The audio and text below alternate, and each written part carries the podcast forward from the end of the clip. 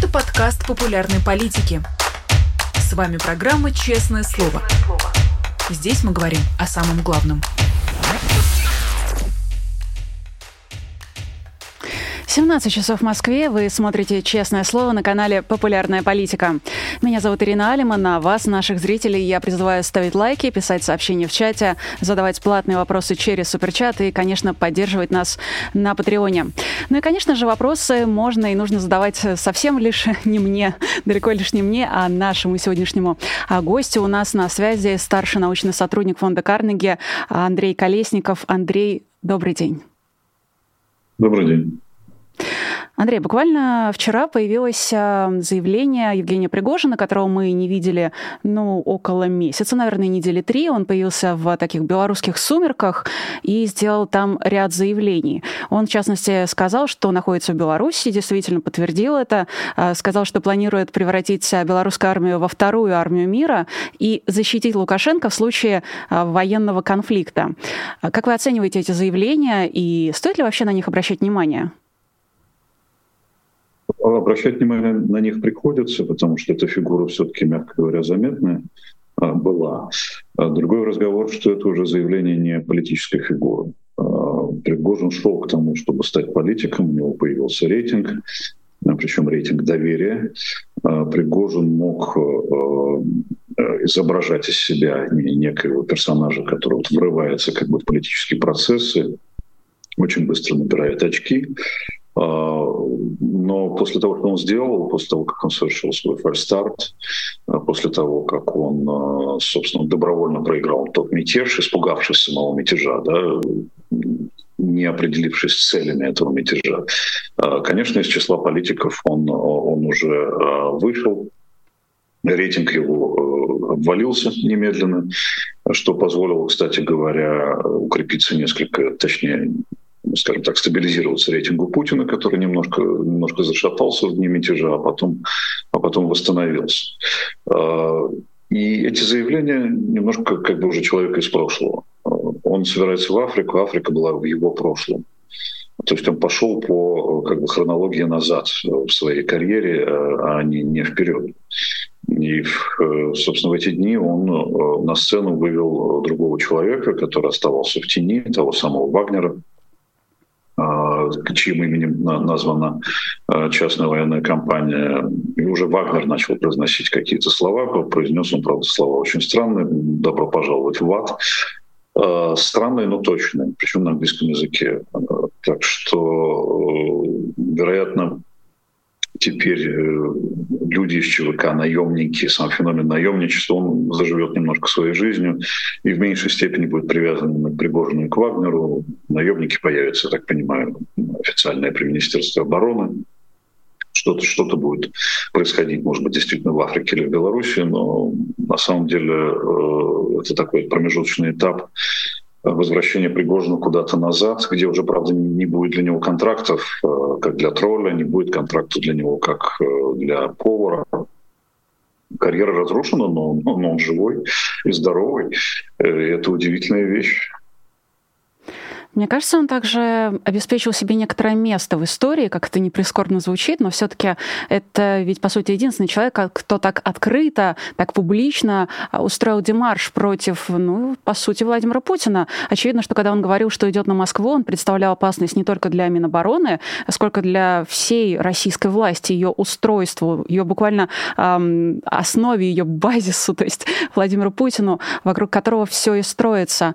Э, у него больше, как вы считаете, считаете, не будет возможности заявить о себе действительно? Он, э, на ваш взгляд, сейчас отстранился, и продолжать следить за ним стоит только лишь по инерции? Э, думаю, что следить все равно стоит, потому что он остается неким индикатором того, что происходит у них там наверху остается неким индикатором того, как они планируют некоторые, может быть, боевые операции.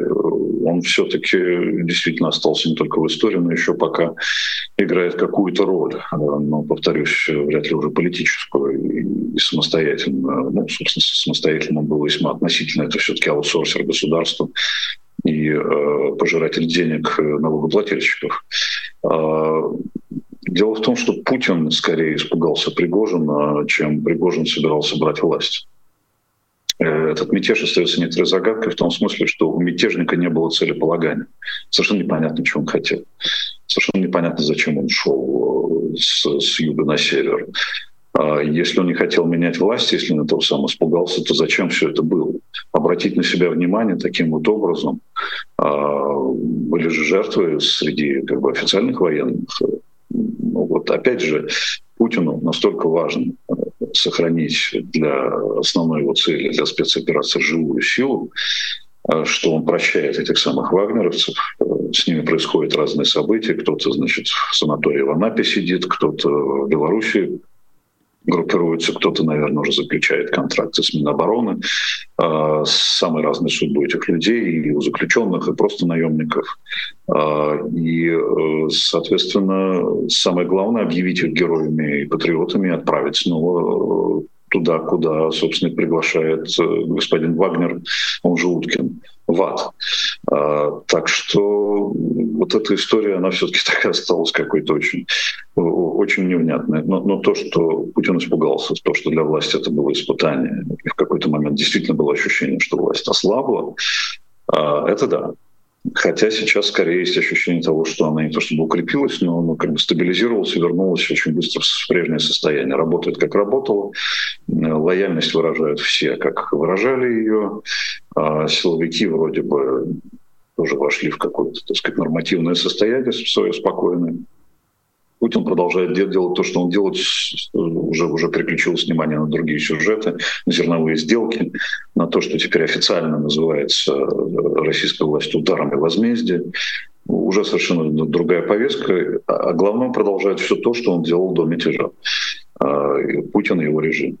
Не он, а они, скажем так. А к теме усиления или возвращения власти к тому состоянию, в котором она пребывала до мятежа, я думаю, мы с вами совсем скоро вернемся, но пока не могу не упомянуть о новости, которая пришла буквально за несколько минут до эфира. Алексею Навальному запросили до 20 лет э, лишения свободы, а до 20 лет колонии особого режима по так называемой террористической статье. Приговор ему огласят 4 августа. И раз уж вы упомянули в своем предыдущем ответе тему прощения, то, кажется, это максимально наглядный пример того, как э, друзьям все, а врагам закон. При этом э, Алексей Навальный никогда не радикализировал э, толпу последователей, э, своих сторонников, никогда не имел частной армии, никогда не шел каким-то э, вооруженным мятежом э, в Москву. И тем не менее он э, уже не один год сидит э, в тюрьме, над ним э, постоянно издеваются, отправляя его в ШИЗО и, по, по сути, не выпуская оттуда. И дают все новые и новые статьи статьи. А вот Пригожину все простили. А при этом мы знаем, что Владимир Путин не прощает предательство по его же словам. Как так получается? Как вы считаете? Владимир Путин что-то говорит, а потом это оказывается неправдой, допустим. Или он что-то говорит, а потом делает все наоборот. Ну, мы же знаем его, мы с ним уже больше 20 лет, а с 99 -го года, с августа, когда он стал исполняющим обязанности премьер-министра Российской Федерации. Скоро, скоро будет юбилей. Ну, не юбилей, а очередная как бы памятная дата. Получается, что мы с ним 24 года, почти четверть века. Это гигантский срок. Не всякий тиран э, мог сидеть э, столь долго на своем посту, а, используя в том числе репрессии и держась до посинения пальцев, до побеления пальцев э, за власть. А, так что мало ли что он там э, говорил, мало ли что он э, делает. Сложились бы иным образом обстоятельства. Пригожин уже не был бы в живых. Они сложились так, как они сложились. Пригожин жив и, возможно, будет использован для каких-то целей. Косвенных целей, прямых целей этого режима. Действительно, у режима есть интересы в Африке и так далее. Помимо друзей, которые на самом деле не друзья, а ситуативные партнеры и врагов, каковым является Навальный, а, есть как бы промежуточная категория, я, я прошу прощения за выражение, сукин сын. А, это из известной фразы «он сукин сын, но наш сукин сын» об одном из диктаторов, кстати, мелких, э, это говорилось неким американцам. А, так вот, Пригожин относится к этой, к этой категории. Он уже совсем уже вот, не, не годящийся ни для чего, но он все-таки свой. Он может быть полезен, но он, он, он как бы помогал, он был полезен, в конце концов. Он на, на той стороне, он вырос в кремлевской пробирке. Он вырос на государственные деньги, точнее на деньги налогоплательщиков, которые государство посмело, не спросить налогоплательщиков, потратить на э, Пригожина. А вот что это такое. Это свой. Это свой олигарх, это свой бандит, э, кочующий бандит, который не стал стационарным э, в соответствии с одной политической теорией. Э, вот кто это такой. А Навальный прямой враг, самый страшный и основной. И его за то, что он враг, его, его наказывают совершенно невероятным образом. Навальный никогда не совершал ничего против закона вообще. Все, что он делал, было в рамках Конституции, все, что он делал, было в рамках э, существующего даже авторитарного законодательства. То, что они сейчас напринимали разнообразных законов, э, не, э, не соответствующих Конституции. Ну, ну, это не новость. Любой авторитарный, тоталитарный режим принимает соответствующие законы, которые противоречат смыслу права. То есть законы не всегда, не всегда являются правовыми. Это, это знает любой юрист. Ну, во всяком случае, образованный юрист.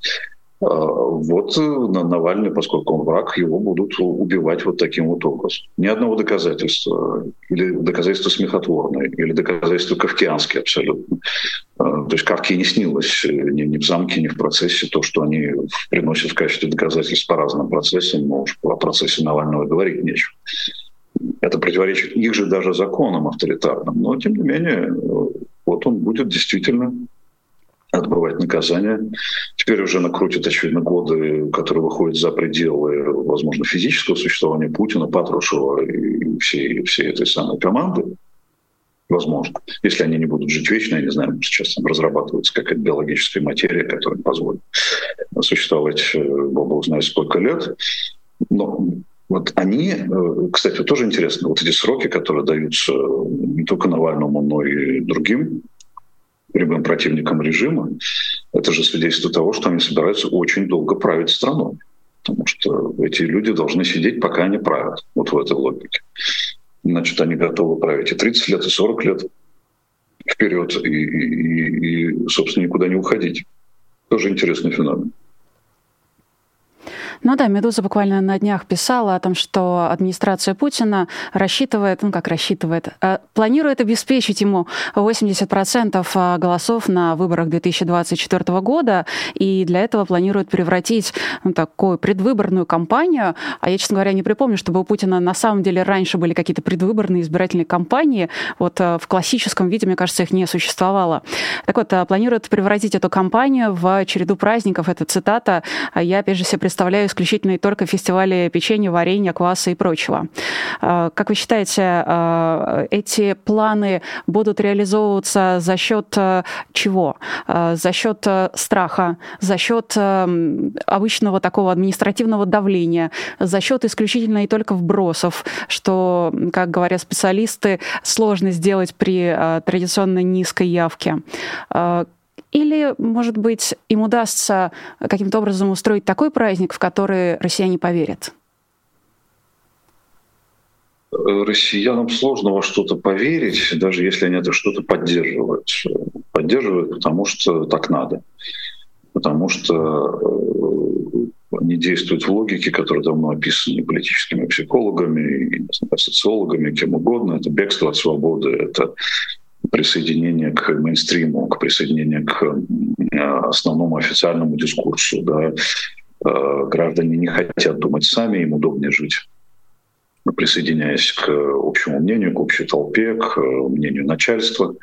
Э, и так оно произойдет и сейчас, и Путину действительно нужны выборы для того, чтобы устроить ралли вокруг флага. Ралли вокруг флага в обстоятельствах уже почти тоталитарного режима — это, безусловно, праздник. Это, безусловно, действительно флаг, вокруг которого происходит, э, говоря словами Ильфа Петрова, пляски народности. Вот так это все будет выглядеть. Э, это должно быть радостно, это должно быть победительно. Хотя не знаю, будет ли это подкреплено какими-то там военными победами или какими-то еще событиями. Мы, мы не знаем, что произойдет э, к марту 2024 года. Все что угодно может произойти. Но то, что тоже какие-то поражения, в том числе социально-экономические, будут режимом представлены как победы, Это совершенно неизбежно. Они последние деньги там потратят на какие-нибудь социальные выплаты, хотя у них дефицит бюджета в это время уже будет, там, не знаю, даже не 2,5%, как это было ВВП, как это было в мае сего года, а может 7%. Тратить они будут э, до бесконечности по закрытым статьям, и по открытым статьям, по каким угодно. Дефицит бюджета будет расти, а зарабатывать-то они будут не, не больше того, что зарабатывают сейчас.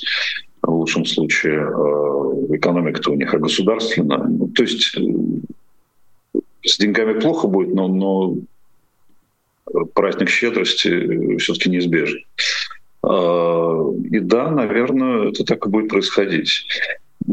Представляется, что, наверное, ну, должен быть какой-то месседж у компании. Я принес вам мир э, или ну, какие-то достижения. Достижения в социально-экономической сфере не может быть просто физически, да, по, по факту, по, по ресурсам государственным, по тому, как строится сейчас экономика. А, то, что называется структурная перестройка экономики, то есть технологическая деградация, структурная деградация, деградация человеческого капитала, который гибнет или, не знаю, умирает, э, или стареет и так далее и тому подобное, выбывает с рынка труда. А, то есть экономических побед быть не может. А, победа на фронте, ну окей, можно там какую-то победу выпятить в какой-то момент и сделать ее центром кампании но а, не обязательно заканчивать специальную военную операцию для того, чтобы э, успешно провести кампанию. 80% захотят нарисовать, нарисуют. Сейчас это уже ну, совсем не проблема. Сейчас это уже ну, совсем не выбор. Это в чистом виде аккламация. Это вот э, одобряем. Э, одобряете вопрос на выборах вот этого человека? Одобряем, да. И вот это происходит, происходит голосование в виде аккламации. Это как в одной из миниатюр э, сатирика Мишина, которую со, со сцены произносил э, Хазанов, по-моему, году 87-88, а, когда команда, когда вопрос, вопрос «Вы за?» звучал как «Руки вверх». Вот в некотором смысле сейчас вернулась эта ситуация, когда у людей спрашивают, ну вы за? Они поднимают руки вверх, потому что это команда руки вверх. Если ты хочешь продолжать жить здесь э, спокойно, то, наверное, ты должен как-то проголосовать за Путина или сделать вид, что ты проголосовал. Потому что нарисует то, что нарисует. Будут эти 80%, как у Лукашенко в 2020 году. В 2020 году а, как мы помним, белорусский народ восстал. А сейчас, я думаю, не, не до восстаний российскому народу в тех обстоятельствах, в которых мы, мы находимся сейчас. Но компания будет, да, и, и праздники с фейерверками, а, с народными гуляниями э, нам обеспечены. Ну, в общем, это такой пряник, которым можно переломить хребет. Не кнут формальный, а пряник. А как вы думаете, может ли главным месседжем его компании стать не а, «я принес вам мир, потому что, очевидно, мира нет», а «я развязал войну за...» Я не хочу сейчас подка- подсказывать Путину и Кириенко, но все-таки «я развязал войну за наши традиционные ценности. А, голосуйте за меня». Знаете, а эти месседжи уже как бы существуют. Э, тот же самый э, мне кажется, Патрушев об этом говорил, Дугин прямо об этом говорил на Санкт-Петербургском э, международном в кавычках форуме. Э, мы воюем за то, чтобы принести, за то, чтобы принести мир. Вот э, камня от камня, камня на камне не останется от мира, но мы, мы победим, и это будет, это будет мир. Это будет мирное существование, уже не сосуществование, потому что не, не с кем будет сосуществовать тем более если они нанесут какой-нибудь там э, превентивный тактический ядерный удар, а, а мирное существование в их, э, в их представлении. Мирное существование для них, не для людей, естественно. Люди сейчас живут в каких-то абсолютно невероятных обстоятельствах, в которых не жили не то что последние 30 лет э, постсоветские. В таких обстоятельствах люди не жили, ну, не знаю, со времен ввода войск в Афганистан. Да и то вот войск в Афганистан не производил такого специфического эффекта, э, не, не имел таких э, последствий для национального самосознания, для порчи национальной морали и так далее. А как-то полегче все-таки было. А, так что ну, на самом деле примерно так все обстоит. Мне, честно говоря, стыдно признаться, но мне довелось тут недавно посмотреть один из эфиров Дугина, ну, точнее, эфир, на котором он выступал, и я обратила внимание на то, что он эм, очень настойчиво призывал отказаться от идеи использования ядерного оружия. Э, он очень э, спокойным голосом убедительно рассказывал про то, что лучше вести войну конвенциональными методами, а ядерное оружие — это вот последняя э, вещь, которой стоит приходить, которой стоит пользоваться, пользоваться. И, в общем и целом, казалось, что он пытается как-то изменить а, общественный дискурс, потому что, в принципе, все остальные участники подобных эфиров а, пропагандистских, это было что-то то ли у Соловьева, то ли еще что-то подобное, они, как правило, а, говорят вместе с главным своим, стар, главным, видимо, с таким идеологом использования ядерного оружия Дмитрием Медведевым, что нужно всех разбомбить и всех уничтожить. А вот Дугин был как раз в противовес этой линии партии, и может можем ли мы расценивать э, это как некоторые, может быть, изменения в э, таком официальном э, дискурсе? Может быть, это оттепель? Нет, это точно не оттепель никакая. Возможно, Дугин действительно так думает. Это, это странная версия, но она имеет право на существование. А, во-вторых, возможно, у них там все-таки есть определенный набор спикеров, говорящих голов, и происходит некоторое распределение ответственности. Одни говорящие, горящие, горячие головы говорят про то, что нужно применять ядерное оружие, а другие говорящие головы, тоже имеющие своим источником а, некий согласованный текст с Кремлем, говорят прямо противоположно.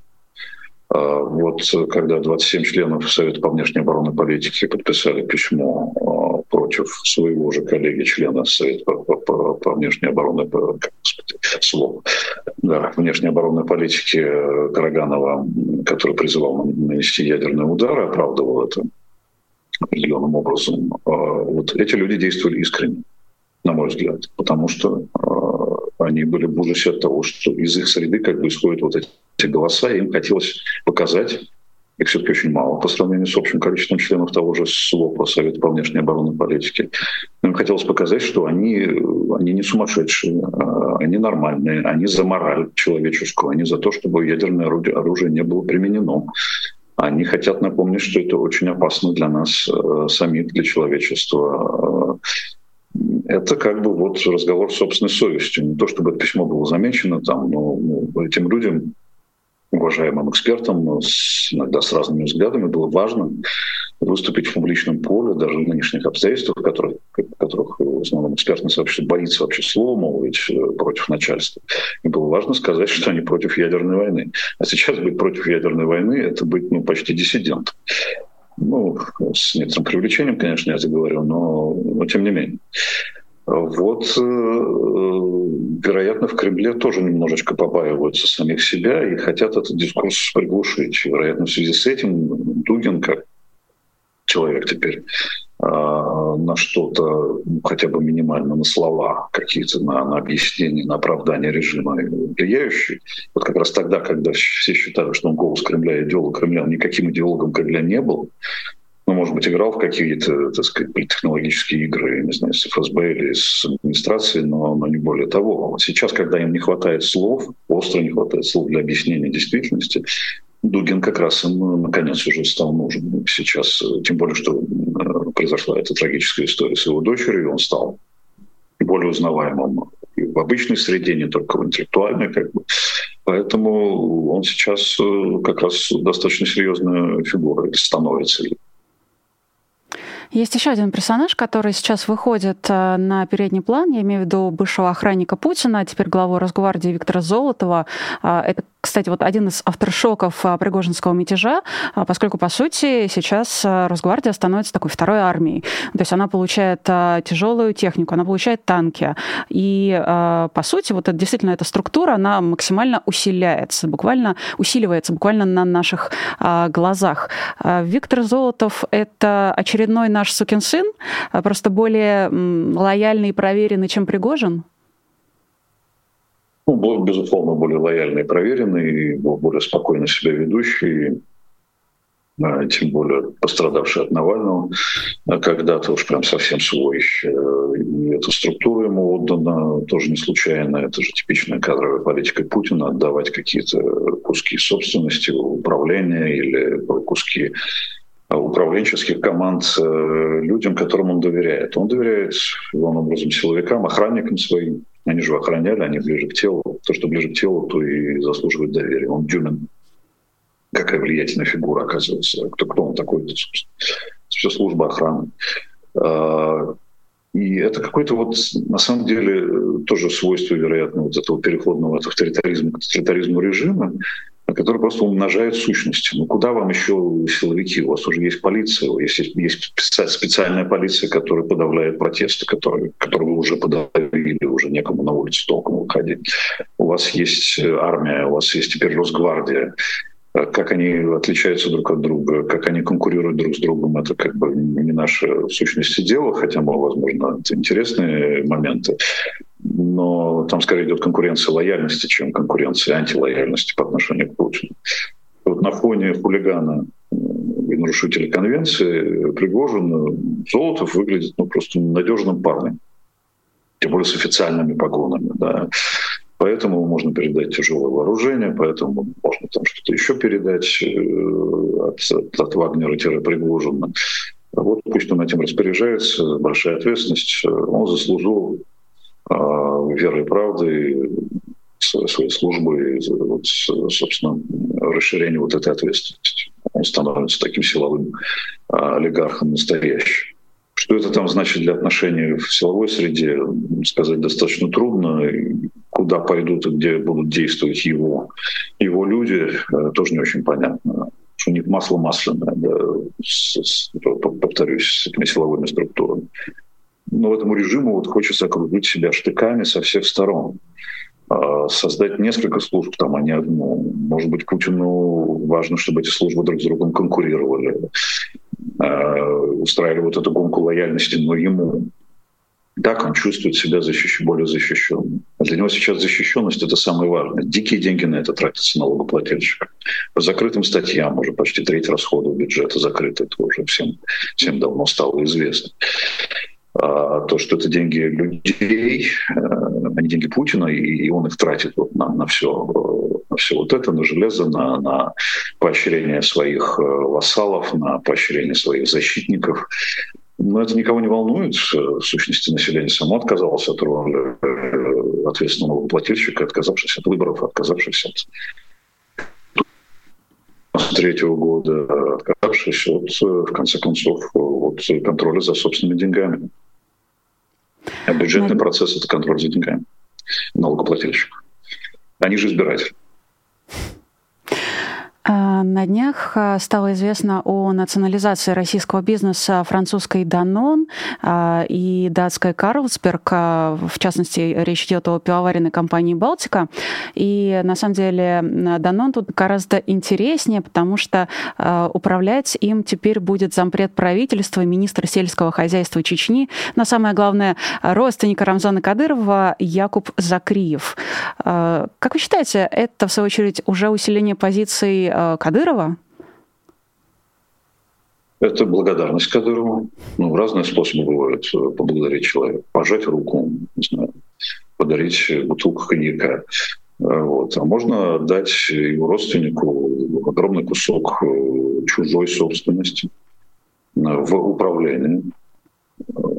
И, соответственно, получается так, что это даже не государственный капитализм, это государственный феодализм. То есть э, вассалу вассала дается в управление кусок э, собственности. Ну, довольно серьезный бизнес, там немножко что-то нужно понимать все-таки. Данон в сознании россиян в последние как бы, рыночные десятилетия был, был одной из самых успешных компаний. Она и остается успешной компанией, но только не, не, не у нас, а в России. Э, это феодальный способ управления. А в целом, э, безусловно, это передача каких-то кусков собственности управляющим, которые не являются собственниками в классическом смысле этого слова, а значит, это, по сути, ренационализация. Э, не, не буквально как бы по документам, но, но, но де-факто это обращение в государственную собственность государственным, передачи государственным вассалам, государственным управляющим, аутсорсерам. Ну, Пригожин тоже аутсорсер. Он тоже получал государственные деньги, чем-то там управлял. Та же самая схема. Ну, хорошо, Балуев э, пивом занимался. Здесь, значит, вот э, пивной король, ну пусть теперь, значит, э, по мандату государства, уже не будучи собственником, поработает над сохранением компании, чтобы пиво продолжало литься рекой. А вот в случае с Данон, ну, какая-то фигня, какие-то йогурты, ну, что, значит, кому подарим, кого благодарим, кому отдадим эти деньги, эти ресурсы, эти активы. Ну вот есть, есть Кадыров, есть его родственники, пусть они и распоряжаются. Вот государственный капитализм, постепенно перетекающий в государственный феодализм. Мы же сейчас у нас происходит не, не, не модернизация, а демодернизация, не эволюция человеческого разума и капитала, а, а, а, а как бы инволюция в обратную сторону идет человек. Скоро уже это самое с Дубиной. Ну, собственно, уже с этим, а, с Кувалдой Пригожинской побегали. У нас и технологический регресс э, идет, естественно. Ну и вот регресс в отношениях собственности тоже, минуя стадию там не знаю, дикого капитализма перешли сразу к, э, к феодализму. Андрей, а как вы считаете, когда наконец закончится этот фестиваль невиданной щедрости со стороны Владимира Путина, а, который широким жестом одним дает одно, другим другое, а, и в то же время, а, очевидно, проводит какие-то чистки а, в силовых кругах, но а, я не могу сказать, что мне жаль тех, кого он чистит, а вот а, на то, что он широкими жестами раздает, я все-таки смотрю и в том числе как и на наши бюджетные отчисления, и как на ну, бизнес-активы, которые вообще-то не его. Когда этот фестиваль щедрости закончится? Все же правильно ли я оцениваю это как реально последствия Пригожинского мятежа и благодарность а, тем, кто, ну, как минимум, не поддержал Пригожина? Знаете, вот, собственно, назовем их экономическими, в кавычках, без кавычек, событиями, это скорее а, последствия того, как, э, какую эволюцию проделал режим за эти годы, до чего он дошел вот от того же государственного капитализма, от ранних олигархов, э, перераспределение собственности, между, между которыми было тоже специфическим, но это все равно было движение э, как бы ну, капиталистическое. Создавались рабочие места, создавалась добавочная стоимость, э, создавались бизнесы, и они работали. Потом было перераспределение собственности, собственно, в первые путинские годы, и дело Ходорковского как бы ознаменовало процесс этого перераспределения. А к, к управлению пришли именно вот управляющие из числа, ну, условно, там, православных чекистов и близких к ним. А сейчас просто уже никто ничего не стесняется. Сейчас просто вот э, те фрагменты э, рыночной экономики, э, которые развивались благодаря иностранным инвестициям, они передаются в управление, ну, чтобы не пропадала собственность, чтобы не пропадали может быть, какие-то наработанные технологические не знаю, цепочки. Ну, как-то нужно производить сыр, молоко там, и так далее. Да? А, получается не совсем то, но тем не менее переименованный продукт, как вот с Макдональдсом, он вкусная точка. Здесь, здесь дано, ну, я не знаю, еще что-нибудь с точкой будет, э, это тоже как-то переименуется. Но это в прямом смысле вот, э, передача суверенам, э, своим вассалам собственности за службу. А, ну, правда, это, это больше напоминает э, феодализм, и Пригожин здесь э, вряд ли имеет какое-то прямое отношение, или он является каким-то импульсом. Уход иностранных компаний, уход инвестиций иностранных, в том числе прямых, вот что подталкивает к таким специфическим решениям Путина. Так что этот праздник э, будет продолжаться, пока, собственно, он не раздаст э, всю иностранную, бывшую иностранную собственность своим вассалам. А, к слову о таком реверсивном, судя по всему, движении а, России под управлением Владимира Путина, очевидно, на этой неделе Михаил Мурашко э, сделал еще один шаг назад, назад в Средневековье. Э, во-первых, заявив, что, отмечу, что он министр здравоохранения и врач-гинеколог по своей специализации. Он заявил, что женщины не должны, точнее так, что получение образования, получение работы, опыта, такое создание нормальной среды для себя и для своего будущего будущего ребенка это порочная практика, что женщина должна а, рожать а, в принципе, сразу, как только, видимо, сможет. А еще э, Минздрав э, обсуждает идею запрета абортов во всех частных клиниках, клиниках, как это сейчас происходит в Чечне и Ингушетии, и планирует оставить эту возможность только в госклиниках.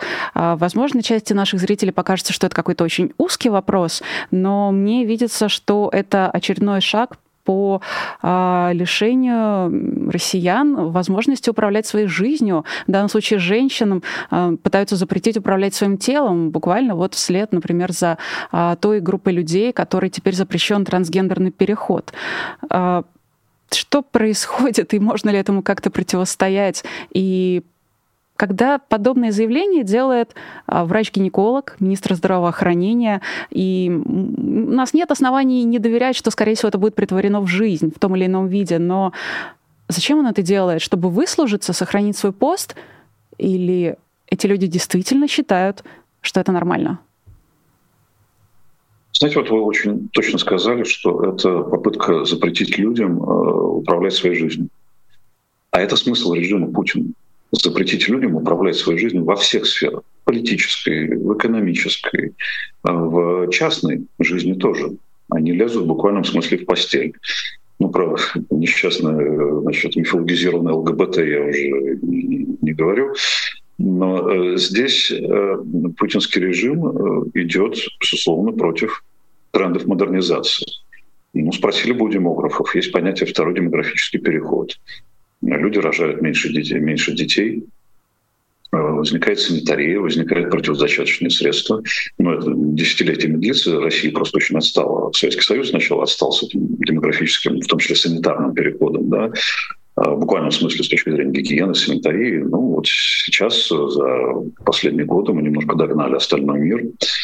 А не до конца, правда, а в том числе у нас э, там и смертность, структура смертности очень плохая, и продолжаются те заболевания, которые уже побеждены в остальном мире, которые загнивают, безусловно, и там сатана правит, но почему-то там э, заболеваемость, как то сказать, пониже, и смертность пониже, и э, люди как-то лучше живут. Это стремление вернуться в период до второго демографического перехода. Э, урбанизированное общество, его нельзя э, насильно изменить. Женщины рожают позже. Это тренд. Женщины рожают меньше. Это тренд. Поколение э, значит, женщин в репродуктивном возрасте стало меньше. Вы этот тренд изменить не можете, потому что он длинный, потому что он своим источником имеет не выплаты Путина там, за первого ребенка, не материнский капитал, Великую Отечественную войну, репрессии, выбывание, так сказать, огромных когорт мужчин, без которых, в общем, рожать тоже не очень получается. И вот эти волны рождений, они привели к тому, что сейчас а, у нас будет меньше рожающих женщин просто ну, физически и технически. Не то, что в 16-17 году рождаемость начала падать, это длинный тренд.